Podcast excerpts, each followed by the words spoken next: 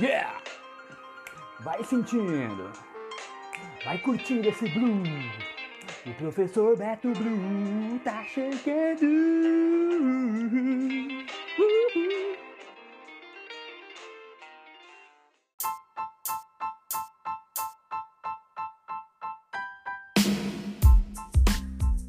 Então vamos ao que interessa, pessoal.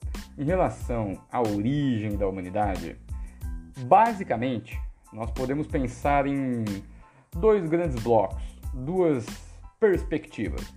Nós temos de um lado perspectivas religiosas que estão relacionadas com questões, com questões é, mitológicas, e, de modo geral, podemos dizer que essas perspectivas são perspectivas criacionistas e, por outro lado, nós temos aí a perspectiva científica, ok? Em relação à origem da humanidade, nós podemos pensar, é, por exemplo, a partir da teoria da evolução, ok?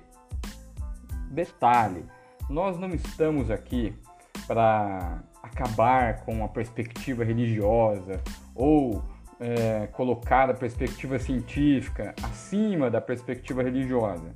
Se você compartilha de uma cosmologia, de uma ideia criacionista, alguma perspectiva religiosa, não tem problema, não tem problema, faz parte da sua crença, da sua crença, faz parte da sua cultura.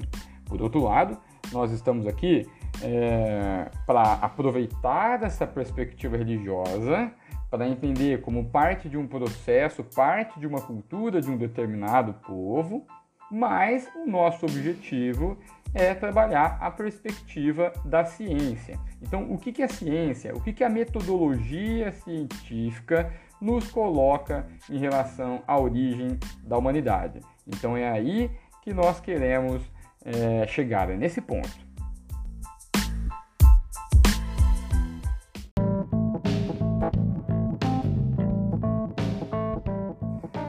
por falar em teoria da evolução, ou evolucionismo, nos vem logo à cabeça o pensador e biólogo e cientista e teórico Charles Darwin, um homem do século XIX que publicou em 1859 o livro A Origem das Espécies, que mudou radicalmente a biologia e toda a nossa forma de pensar a partir de então.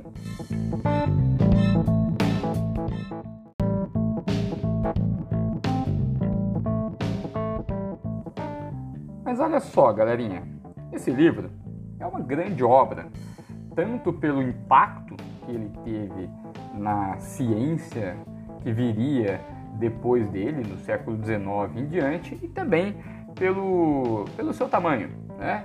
E, obviamente, nesses minutos aqui desse episódio que nós estamos fazendo, nós vamos é, pincelar um pouco sobre essa, essa grande teoria, tá? Então não pense que a teoria é, desenvolvida pelo Darwin na obra A Origem das Espécies se resume apenas a isso que eu estou falando aqui para você, tá? A nossa ideia aqui com esse episódio é simplesmente dar um start para que você possa se ligar a respeito dessas questões e também continuar os seus estudos a partir daí. Então, é, o que, a gente pode falar? Né? O que, é importante, um ponto central na teoria da evolução e na origem das espécies? O Darwin ele estava pensando é, que as espécies se desenvolveram ao longo de milhares de anos a partir da ideia de um ancestral comum. Significa que há bilhões de anos, quando o planeta ainda tinha uma forma diferente de como ele era hoje, é, o nosso planeta ele era totalmente diferente, né? E por, algum, por algumas razões surgiram os primeiros seres vivos aqui no, no planeta Terra. Obviamente que esses primeiros seres vivos eram seres muito simples, né? Então essa é a ideia de um ancestral comum, pessoal. Aqui está o, o, o, grande pulo do gato do Charles Darwin. A ideia de que as espécies evoluíram a partir de um ancestral comum diante de um processo de seleção natural, galera. A seleção natural é o que teria promovido então toda a diversificação de espécies que a gente conhece no, no mundo.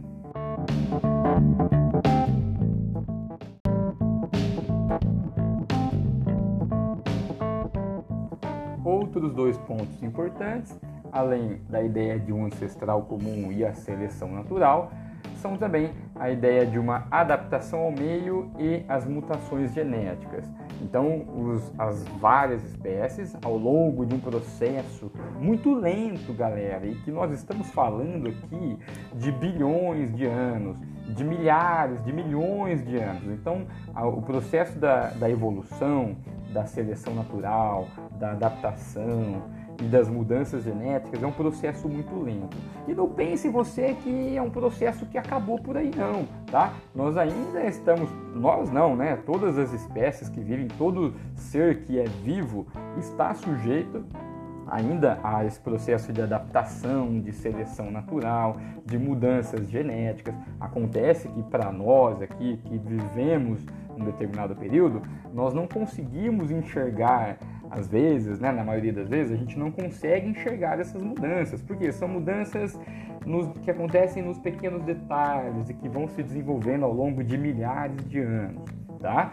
Então, vamos lá, vamos recapitular. A ideia de que os indivíduos, que as espécies, né, tiveram um ancestral em comum lá há bilhões de anos e, e essas espécies que eram bem simples, elas foram existindo, foram passando por processos de seleções, né? De, de, um processo de seleção natural, as que conseguiram, as espécies que se melhor adaptaram ao meio, deixaram herdeiros, deixaram, passaram para frente o seu gene, a sua genética, tá? Então, as espécies que melhor se adaptaram, veja bem, não é a espécie mais forte, mas sim a que melhor se adapta a um determinado meio ambiente, a uma determinada situação. Então essas espécies elas conseguem transmitir para frente o seu gene, a sua genética. E por isso nós temos hoje também milhares de seres vivos, de espécies. E aí nós temos que pensar também nas mudanças genéticas porque essas espécies, elas, né, como é possível nós pensarmos lá há bilhões de anos em seres muito simples que deram origem a seres complexos como seres humanos, por exemplo, tá? Então é um conjunto de relações de tempo. Você precisa pensar nesse fator tempo para entender a teoria da evolução. Calma que a gente já vai pegar aqui a questão do ser humano. Vamos lá. Mas, professor Beto Blues, quer dizer que os humanos vieram dos macacos? Você quer que eu acredite nisso, professor?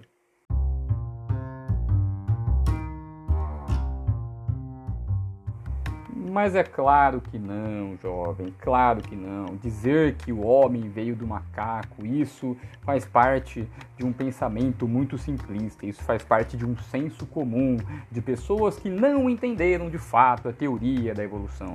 Acontece que humanos e macacos tiveram lá milhões de anos um ancestral em comum, tá? E aí a partir da evolução, esse ancestral em comum, essas várias espécies, né?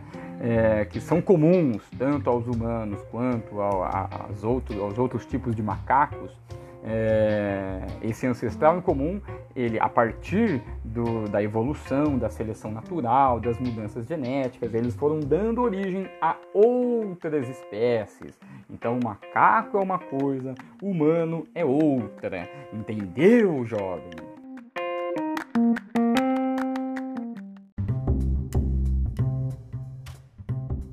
Agora que você já entendeu que o humano não veio do macaco e que essa história não é tão simples assim, nós vamos dar um, um grande salto, eu diria, na teoria da evolução da, dos hominídeos, tá? Então, o que, que são os hominídeos? Aí é que entra em cena essa galerinha. Hominídeos são espécies de primatas, né? São os nossos ancestrais passados.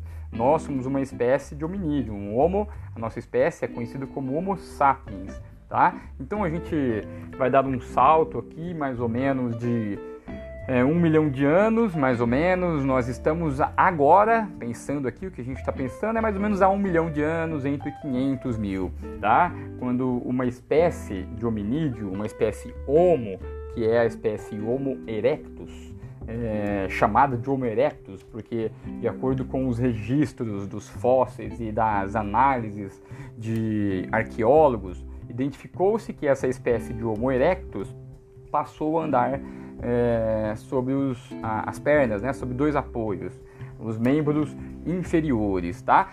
Então essa, essa, essa espécie Homo erectus, né, que é chamada assim, é, há mais ou menos entre, assim, os dados não são tão precisos, tá, pessoal? Então mais ou menos há 1 milhão a 500 mil anos, os Homo erectus conseguiram uma coisa muito importante dentro, dessa, dentro desse processo que foi o controle do fogo. E aí, obviamente, você pode pensar, nossa, puxa, controlar o fogo é uma coisa muito bacana, né? A partir do controle do fogo, né? Então, esse, essa espécie hominídea passou a entender que era possível produzir esse fogo. Tá? Os humanos, os hominídeos, não inventaram fogo, eles passaram a controlar, porque o fogo está aí na natureza. Tá? Então, o que será que o fogo transformou? Como o fogo pode. Pensa comigo, como o fogo pode ter transformado a vida daquelas espécies que viviam há um milhão de anos, há 500 mil?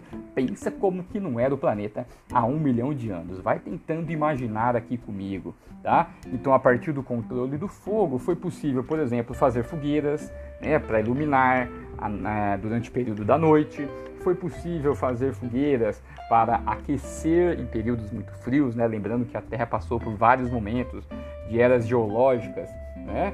É, período do gelo, lembra lá da era do gelo? Então a temperatura da Terra, tudo, tudo estava, tudo estava um pouco mais frio, tá? E aí, obviamente, se você controla o fogo, você consegue se aquecer. O fogo também permitiu é, afugentar os animais, é, manusear, né, criar novas pontas de lança, proteção e também uma questão da alimentação, que foi o cozimento dos animais. Aí a partir do momento em que nós passamos a cozinhar os animais, isso trouxe um grande benefício para a saúde da espécie hominídea. Beleza? Vai captando aí, jovem.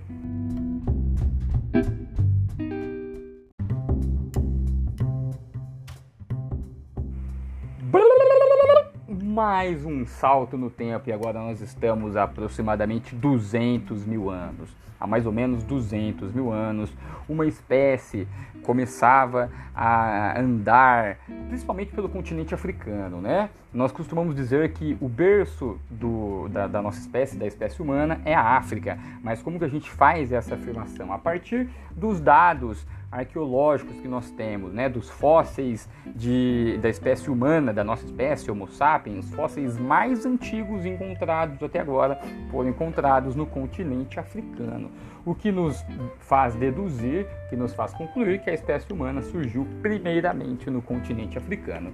Então, há mais ou menos 200 mil anos, é, surgia aí na história do planeta a espécie Homo sapiens, a nossa espécie. E aí, mais um saltinho no tempo, nós estamos agora mais ou menos a 100 mil anos. Logicamente que eu estou tentando reduzir aqui, esse, esse episódio já está ficando um pouco maior do que o planejado, mas tudo bem, tudo bem. E olha que está faltando muitos detalhes, mas vamos lá, mais ou menos a 100 mil anos atrás, a espécie humana continuando né, uh, seu processo de desenvolvimento e de adaptação, é, os nossos ancestrais começaram a criar, né, a se relacionar mais socialmente, ok? E a partir desse momento, nós passamos a criar uma coisa que nós chamamos de cultura, que é uma prática de vida. E, a, e passamos também a viver em grupos. Nesse momento, grupos um pouco menores, né? Entre 20 a 30 pessoas. E tem um detalhe, né? Um detalhe é que a expectativa de vida desses homos, desse, dessa espécie, né? Desses humanos de 200 mil anos atrás, chegava aproximadamente a 25 anos, tá? Então, a expectativa de vida era uma expectativa muito baixa. Seguindo mais um pouquinho, entre mais ou menos 60 e 50 mil anos atrás, nós nos tornamos aí, é, passamos a criar novas tecnologias, a fabricar ferramentas mais precisas, passamos a caçar de maneira mais eficiente, produzir uma tecnologia que trouxe mais benefício para esses humanos ali de 50 a 60, 50 mil anos.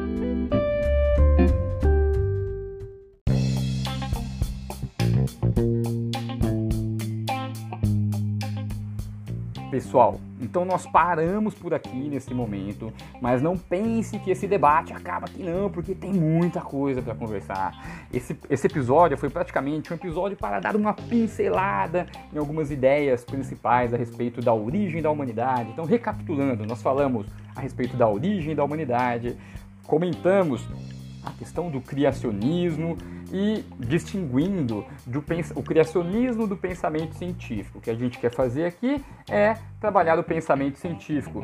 Obviamente que nós não queremos, a nossa ideia não é desconsiderar ou negar a, o pensamento criacionista. Se você, como eu disse lá no começo, se você tem essa ideia, conhece pessoas que compartilham desse, desse, desse conhecimento, não tem problema pra gente, tá? Nós estamos aqui para introduzir é, um pouco sobre o que a ciência pensa sobre esse tema. Então, falamos a respeito da origem da humanidade, criacionismo, pensamento científico, teoria da evolução e um pouquinho sobre a pré-história. A gente volta num próximo episódio aí, é, dando um pouco mais de detalhes a respeito dessas questões. Um grande abraço para você e o professor Beto Blues vai ficando por aqui. Até a próxima!